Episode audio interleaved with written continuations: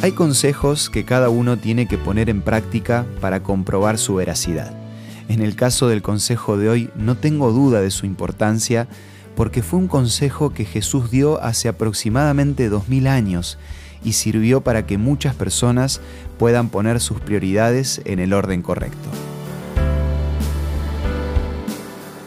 Esto es Una luz en el camino, cinco minutos de paz espiritual, con el licenciado Santiago Paván. Jesús dijo en Mateo 6:24, Nadie puede servir a dos señores, porque dejará a uno y amará al otro, o querrá mucho a uno y despreciará al otro. No se puede servir a Dios y a las riquezas a la vez.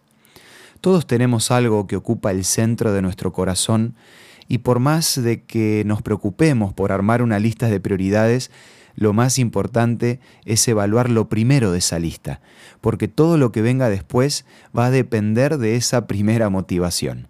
Por eso Jesús dejó bien en claro que no podemos servir a dos señores, no podemos tener dos prioridades que ocupen el primer lugar. En uno de los discursos más desafiantes, Jesús nos animó a no preocuparnos ni siquiera por las necesidades físicas o materiales, y dejó en claro cuál debería ser la primera prioridad.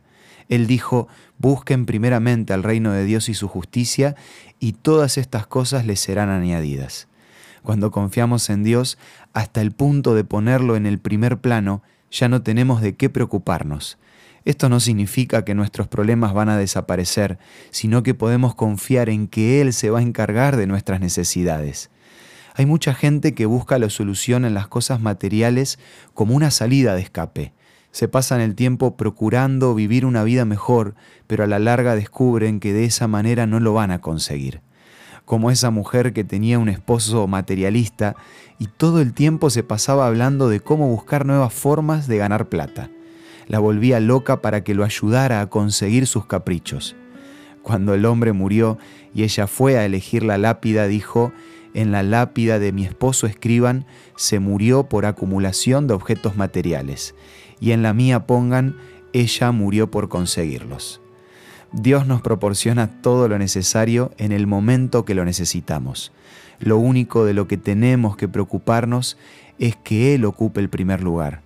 Más allá de lo que yo te pueda decir, este consejo tenés que experimentarlo personalmente. Te puedo asegurar que no te vas a arrepentir. Como un complemento a este consejo, hoy quiero ofrecerte la revista Evidencias que podés solicitar de forma gratuita a nuestros puntos de contacto. Envíanos un WhatsApp al 1162 26 1229 o búscanos en Facebook como Una Luz en el Camino. La revista Evidencias te va a dar más herramientas para poder poner a Dios en primer lugar un día a la vez. Esto fue Una Luz en el Camino. Te esperamos mañana para un nuevo encuentro, cuando volveremos a decir Permitamos que a lo largo de las horas de cada día Dios sea una luz en nuestro camino.